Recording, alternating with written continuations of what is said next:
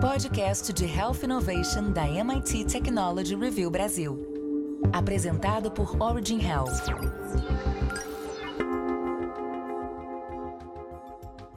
Olá, bem-vindas e bem-vindos ao podcast de Health Innovation da MIT Technology Review Brasil, apresentado pela Origin.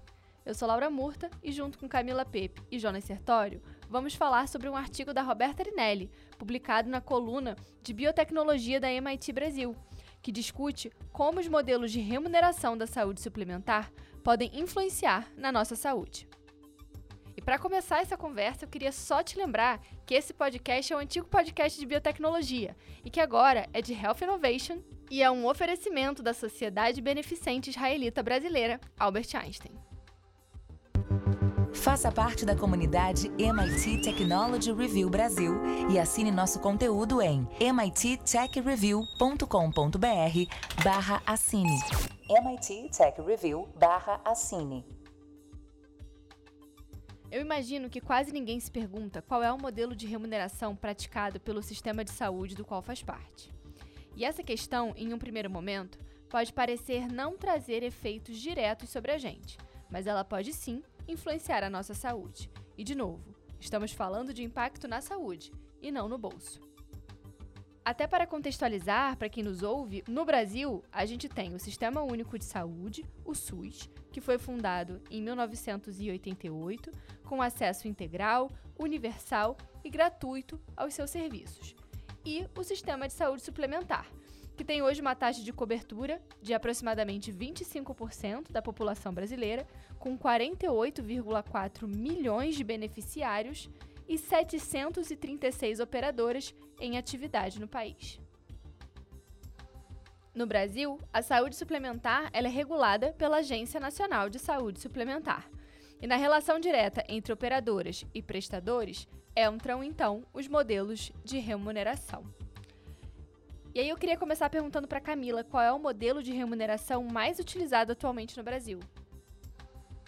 Oi, Laura. O modelo de remuneração fee for service é hoje, atualmente, a forma de pagamento mais praticada no Brasil. É, esse modelo de remuneração ele teve início nos anos de 1930 nos Estados Unidos. Nesse modelo, o prestador de serviço é remunerado por procedimento então, a conta enviada à operadora traz cada item utilizado com o paciente, de acordo com tabelas de preços previamente acordadas entre as partes. Nesse modelo, quanto mais itens de cuidado forem utilizados, sejam eles exames, procedimentos ou materiais, maior será a remuneração ao prestador. Então, esse modelo acaba trazendo um certo conforto para o prestador que não fica sob grande risco, mas uma grande imprevisibilidade também para as operadoras. Não há um incentivo à padronização dos cuidados, nem à qualidade dos serviços prestados. E o que, pode acontecer com um paciente nesse modelo? O modelo acaba criando um estímulo à superutilização de serviços de saúde. E com isso, pode acabar havendo situações em que as pessoas, nesse caso os pacientes, sejam submetidas a procedimentos ou exames não fundamentais ou até mesmo inadequados ao seu quadro clínico. Como esse modelo também não incentiva que os resultados ou desfechos do paciente sejam mensurados, o desempenho acaba não sendo considerado. O reembolso depende da quantidade do atendimento e não da sua qualidade.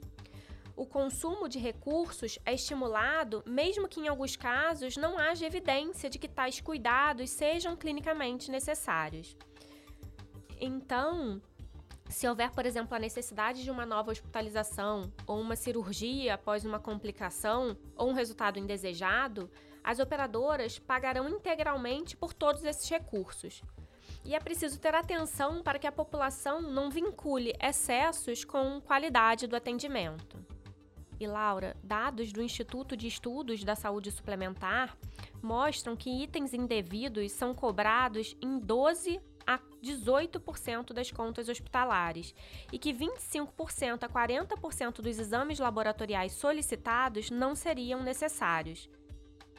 Em 2017, os gastos com fraudes e desperdícios representaram quase 28 bilhões, que seria cerca de 19% do total de despesas assistenciais das operadoras, com cerca de 15 bilhões atribuídos a fraudes em contas hospitalares e 12 bilhões em exames não necessários. Então, esse cenário compromete não só as finanças da saúde suplementar, onerando cada vez mais os contratantes de planos de saúde, mas também a qualidade da assistência que é prestada aos pacientes. Isso é muito importante, né? Quantidade não necessariamente é sinônimo de qualidade. E a gente está falando aqui sobre os novos modelos, então eu queria perguntar para o Jonas como se deu essa evolução dos modelos de remuneração. Então, Laura, as mudanças nas formas de remuneração começaram a buscar o controle do avanço desenfreado de custos e seus consequentes impactos sobre os beneficiários. Surgiram então os modelos que funcionam como pacotes, como as diárias globais e pacotes para determinados procedimentos cirúrgicos, por exemplo. Se no Fee for Service estávamos diante de um cenário de estímulo à superutilização de recursos, aqui temos o extremo oposto Pacotes favorecem o subtratamento, a alta precoce e a seleção de doentes de menor risco, já que, quanto mais grave for o paciente, maior a possibilidade de se necessitar de mais cuidados e recursos. Neste modelo, da mesma forma que no Fee for Service, não há incentivo à mensuração de desfechos clínicos e de valor para o paciente. Entre os modelos de remuneração, o que não deveria ser colocado de lado é o desempenho dos prestadores e o valor agregado que entrega ao paciente, tanto em desfechos tradicionais como sobrevida e taxas de infecção quanto também naqueles que representam valores fundamentais para o indivíduo, incluindo qualidade de vida, preferências e outros desfechos clínicos secundários relevantes para o paciente. Neste sentido, surgem os modelos de pagamento baseado em valor. Valor em saúde é definido como a relação entre os resultados que importam para os pacientes e o custo para atingir estes resultados, considerando-se também a pertinência do procedimento em questão. A remuneração baseada em valor prioriza a melhoria da atenção à saúde, aliada à redução de custos desnecessários. O pagamento por performance, por exemplo, funciona como um incentivo aos melhores cuidados, podendo vir acoplado ao fee for service, estimulando o pagamento adicional para aqueles prestadores com melhores desempenhos. O DRG, Diagnosis Related Groups, permite que valores de pacotes sejam ajustados de acordo com a gravidade e a complexidade do paciente em questão. O modelo Bundle incentiva um melhor cuidado, uma vez que o valor pago pela hospitalização engloba todo o ciclo de cuidado da jornada do paciente. Caso ele venha apresentar complicações decorrentes de procedimentos mal sucedidos ou decisões inadequadas, o prestador não receberá além do valor pré-acordado, o que estimula uma maior preocupação com a qualidade do atendimento. No Capitation, o prestador paga um valor fixo por pessoa em determinado grupo populacional. Quanto mais for investido em prevenção e quanto mais precocemente potenciais doenças forem diagnosticadas, menor será a complexidade dos pacientes no médio e longo prazo. Na atenção básica, ele é facilmente aplicável. Em alta e média complexidade, o prestador passa a correr um risco muito maior. No pagamento por orçamento global, toda a programação orçamentária de determinada população considerando todos os serviços prestados a ela, é repassada à unidade de saúde pela fonte pagadora em períodos pré-determinados, como um ano, por exemplo. Apesar de trazer previsibilidade financeira, o prestador pode ter uma demanda maior do que a prevista, evitando pacientes com maior complexidade e levando ao subcuidado de seu grupo. A aferição dos indicadores de qualidade se faz fundamental para evitar danos o modelo de compartilhamento de risco permite avaliação do desempenho de determinadas tecnologias, como medicamentos, devices ou insumos. Isso no ambiente de mundo real, compartilhando então o risco de potencial ineficiência entre o fabricante e a fonte pagadora. É importante destacar que não há um único modelo ideal de remuneração dentro de um sistema de saúde. Para situações específicas, modalidades diferentes de pagamento podem melhor se adequar. Para doenças crônicas e pacotes cirúrgicos, o bundle pode ser uma boa opção. Para pacientes da atenção primária, o capitation é indicado. Para novas tecnologias que ainda apresentam determinado grau de incerteza quanto à sua efetividade, o compartilhamento de risco seria adequado.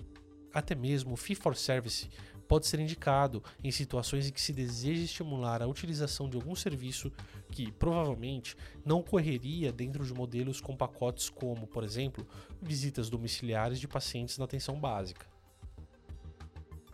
E Camila, quais são os desafios para a gente implementar essas mudanças, né, no sentido de evoluir, como a gente falou do Fee for Service, para esses outros modelos que o Jonas contou? Então, Laura, acabam surgindo realmente esses desafios quando a gente tenta aplicar esses novos modelos de remuneração que o Jonas é, apresentou aqui para gente e para que isso aconteça, a coleta de informação é fundamental, né? Sem dados, sem indicadores, fica difícil se avaliar a performance e até mesmo o valor entregue para o paciente. Então, as operadoras precisam investir na coleta de dados de qualidade, análise de big data e o uso de inteligência artificial é necessário a inclusão não somente de dados internos das instituições, mas também de outros pontos de atendimento, como laboratórios, clínicas de imagem e emergência, para que essa qualidade da informação possa ajudar a tornar esses desafios é, menos impactantes, digamos assim. E além de tudo isso, é fundamental que os dados de desfecho clínico e de desfechos reportados pelo paciente sejam também é, mensurados. Outro desafio para a saúde inclui a redução de desperdícios e maiores investimentos em prevenção e atenção primária. Os pacientes, eles precisam entender que desperdícios, exames, consultas e procedimentos mal indicados ou em exagero não são benéficos nem mesmo para eles. Como você falou, menos pode ser mais, né? Profissionais de saúde também precisam ter o mesmo cuidado, né? Além de ter como foco a melhor performance possível para a relação com seus pacientes, quebrando uma potencial resistência a mudanças prestadores, fornecedores e operadoras precisam encontrar o equilíbrio onde haja ganhos para todos os envolvidos. Qualidade e custo precisam estar conectados durante todo o ciclo de cuidado da população. A gente até discutiu em outro episódio o conceito do patient centricity, né, transformando um modelo de saúde baseado na doença em um sistema baseado e guiado pelo paciente. Então eu queria perguntar para o Jonas se dentro dessa lógica de remuneração que a gente discutiu aqui, se é possível manter o paciente como um objetivo central. Então, Laura, modelos de remuneração impactam de forma relevante os modelos de assistência à saúde, isso é inegável sozinhos podem não ser capazes de trazer todas as mudanças que o sistema precisa para garantir o balanço entre qualidade e sustentabilidade, mas todos os atores envolvidos na saúde suplementar precisam estar engajados e buscando o mesmo objetivo, que é um equilíbrio na utilização de diferentes modelos de remuneração para cada situação em que melhor se encaixe, buscando não só a sustentabilidade do setor, mas principalmente o melhor desfecho possível para o paciente. E para completar nossa conversa, eu queria convidar a Roberta Arinelli, que é editora executiva de biotecnologia na MIT Technology Review Brasil e também autora desse artigo. Roberta, muito obrigada por participar aqui com a gente do podcast. Oi, Laura, Camila, Jonas. Obrigada pelo convite para participar desse episódio com vocês. O que se espera para o futuro é um sistema que seja sem dúvida baseado em valor e também no desempenho dos serviços de saúde e dos profissionais, mas que englobe um mix de sistemas de remuneração, um modelo híbrido, depois de ser avaliado em quais situações cada modelo se encaixa melhor, mas sempre com foco no desempenho dos serviços e no valor para o paciente. Para a gente chegar nesse futuro, algumas barreiras já foram identificadas. Isso é bom, porque a partir da identificação dessas barreiras é que a gente consegue pensar nas soluções começar a colocá-las em prática. Então, citando algumas dessas barreiras, a gente teria para começar a fragmentação das informações na saúde. Hoje, na saúde suplementar, os dados, as informações desses pacientes estão completamente fragmentados. O que isso quer dizer? Que você encontra dados nas clínicas de imagem, em laboratórios de análise clínica, em consultórios médicos e nos hospitais. Esses dados não conversam na maioria das vezes. A gente já tem diversos cases pelo mundo mostrando que quanto maior a gestão de toda a caminhada do paciente e da sua população de interesse, quanto maior a integração e análise desses dados, mais ganho existe em termos de saúde e também em termos econômicos. Hoje a gente ainda não tem integração suficiente desses dados no Brasil. No futuro, espera-se que haja uma melhor gestão dessa jornada do paciente e isso envolve coleta, armazenamento, análise e integração desses dados. É preciso também que os usuários, os pacientes, entendam que toda a conduta feita, tudo que envolve seus cuidados, tudo isso vai influenciar o custo final, que também é pago por ele. E além, mais importante ainda, dos desfechos clínicos. Nem sempre os pacientes têm essa visão de como funciona a saúde suplementar. A maioria dos beneficiários pensa que deveria ter acesso a tudo, sem qualquer limite. Se não houver limite, o sistema não se sustenta. O princípio do mutualismo, que sustenta todos os contratos de seguro e também os planos de seguros de saúde, esse princípio permite que muitas pessoas contribuam para a formação de um fundo. Dessas pessoas saem todos esses recursos para pagar os custos necessários para os procedimentos naqueles que precisam de assistência médica.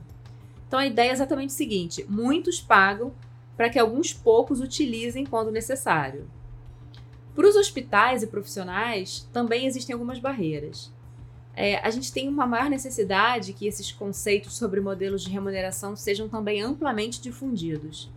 Esses modelos, que incluem a remuneração baseada em desempenho, em performance, eles estão atrelados a algumas etapas que envolvem transparência e publicização dos dados de performance do sistema de saúde. É esperado então que haja inicialmente alguma resistência a essa publicização dos resultados. Isso pode ser visto como uma exposição exagerada. Então, é, a gente também tem que ter cuidado de como passar essa mensagem sem que é, exista uma visão negativa ou punitiva né, por, por eles, por, pelos profissionais de saúde, pelos prestadores. Um outro ponto. Hoje, os pacientes, na maioria dos casos, não têm um segmento pós-alta quando eles são hospitalizados. Os dados do mundo real não são coletados. Se isso mudar, se a gente conseguir um mapeamento da população envolvida, é possível identificar onde estão os excessos ou a escassez de uso desses serviços médicos, onde estão as falhas. Esse mapeamento é fundamental para o sucesso do sistema de saúde. Então, a gente tem muitos desafios, né? Esses são só alguns deles. E lembrando também que o Brasil é um país que tem muitas realidades diferentes grandes diferenças né, entre as regiões do país quando a gente fala de cuidados de saúde, então todas essas particularidades de cada um vão precisar ser analisadas.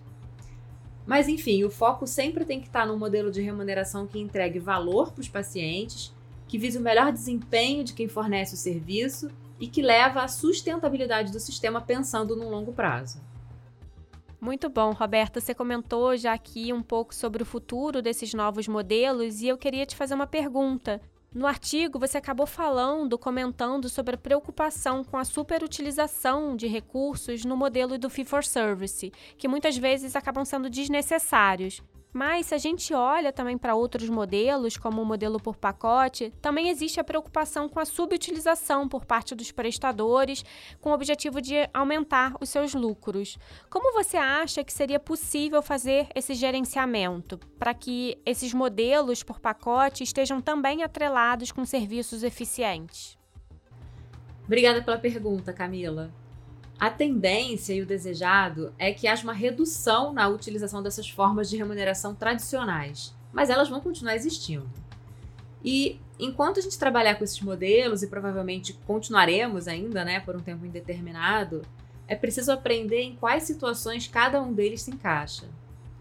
Se eu preciso, por exemplo, estimular alguma ação em saúde, como aquele exemplo das visitas domiciliares, é, eu posso fazer um bom uso do Fee for Service, né? Ele vai estimular uh, uma, uma maior utilização desse tipo de serviço. Se por outro lado eu preciso cortar custo em excessos que são evitáveis, em desperdícios, eu posso usar umas formas de pacote que limitem esse teto. Mas sempre com a preocupação de entender diferentes estratos de pacientes, diferentes graus de risco possíveis nessa população para fazer, para elaborar esses pacotes. Mas para melhor eficiência, melhores entregas possíveis né, a um menor custo, os modelos baseados em valor precisam ser implementados. E eles envolvem medidas de desfecho e de indicadores de qualidade.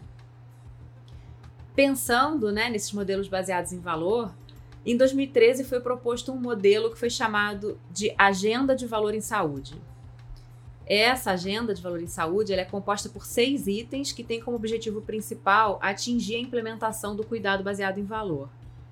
O primeiro componente é a organização de unidades de prática integrada e essas são segmentadas né, de acordo com condições clínicas ou grupos de patologias ou segmento da população que tenham necessidades semelhantes de atendimento. Nessas unidades, o paciente teria um atendimento completo de toda a jornada, desde o diagnóstico até o acompanhamento no pós-alta, por exemplo. O segundo componente é a mensuração de desfechos e custos. Ele diz respeito aos indicadores que precisam ser medidos. E é importante lembrar que a gente tem que definir indicadores que sejam de coleta factível, né? que sejam relevantes, que envolvam custos, desfechos clínicos e também satisfação dos pacientes. O terceiro indica que deve acontecer uma mudança do modelo de remuneração de fee for service para bundle, um pagamento que cubra todos os atendimentos àquele paciente durante um episódio de cuidado e também as complicações que podem é, acontecer durante um período pré-determinado entre as partes.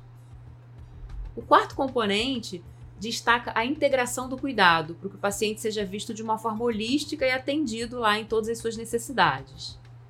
O componente 5 cobre o que é chamado de expansão geográfica, que indica um atendimento de paciente de outras regiões, por exemplo. Por exemplo, pode ser melhor trazer um paciente que requer cuidados específicos para um centro especializado em outro lugar, em outro estado, em outra região, incluindo o custo né, de UTI aérea, de hospedagem para acompanhante, do que manter esse paciente mal cuidado, gerando piores desfechos e custos ainda maiores num local com menos possibilidades. E o sexto e último componente sugere a construção de uma plataforma de tecnologia da informação que capte e analise todos esses dados clínicos e econômicos. Mais uma vez, aqui a gente tem um caminho longo ainda para percorrer, mas a melhor gestão seria um, realmente um mix de modelos, com uso racional deles em cada contexto, né, em cada situação clínica, sem perder o foco em valor e desempenho e cumprindo essa agenda de valor. E para terminar, Roberta, eu queria te perguntar sobre um assunto que também tem sido muito discutido junto com essa questão dos novos modelos de remuneração, que é a questão dos modelos de compartilhamento de risco. Se você concorda que a dificuldade desses modelos está no gerenciamento e monitoramento dos desfechos. Os modelos tradicionais sempre envolvem alguma forma de risco, né? seja ela para a fonte pagadora ou para o prestador de serviço. Esse risco financeiro pode ser maior ou menor dependendo da doença ou do tratamento, mas ele existe. Os modelos de compartilhamento de risco, eles têm implicações financeiras, mas eles funcionam na verdade como uma ferramenta para diminuir essas incertezas, sejam elas relacionadas ao tamanho da população elegível, ao tempo em que o paciente vai precisar usar essa tecnologia, esse tratamento, ou aos benefícios clínicos que são trazidos na prática clínica, né, que seriam esses desfechos clínicos. Esses modelos de compartilhamento eles trazem mais previsibilidade do gasto para a fonte pagadora e eles dão uma segurança de que caso esse desfecho esperado não seja alcançado, alguma parte do custo vai ser devolvida pelos fabricantes. Aqui a implementação, como você comentou, sem dúvida é o grande desafio. Acompanhar os pacientes e medir desfechos não é uma tarefa fácil. A gente acabou de falar aqui que ainda tem um longo caminho a percorrer para chegar no ponto de gerenciar e monitorar todos, todos esses desfechos clínicos. É, como uma saída, né, caso se queira implementar de fato um acordo, é possível também usar outros pilares para essa variação de previsibilidade, como população elegível ou o número de utilizações dessa tecnologia. Então, alguns acordos mais simples, não baseados em desfecho, eles poderiam ser um bom começo para que depois né, de, de adquirir essa expertise, a gente pudesse ampliar, então, para os modelos baseados em desfechos. Roberta, muito obrigada pela sua participação. Queria lembrar aos nossos ouvintes que a Roberta, além de editora executiva da, de biotecnologia na MIT Technology Review Brasil, ela também é autora do artigo que a gente discutiu aqui hoje nesse episódio. E para terminar, eu queria convidar todo mundo que nos ouve para entrar na nossa comunidade, mittechreview.com.br barra cine. Lá você encontra artigos na coluna de Biotech, que são os artigos que a gente discute aqui no nosso podcast. Semana que vem tem mais e eu espero você. Até lá! Você ouviu o podcast de Health Innovation da MIT Technology Review Brasil, apresentado por Origin Health. A maior publicação de biotecnologia e saúde no mundo, agora no Brasil.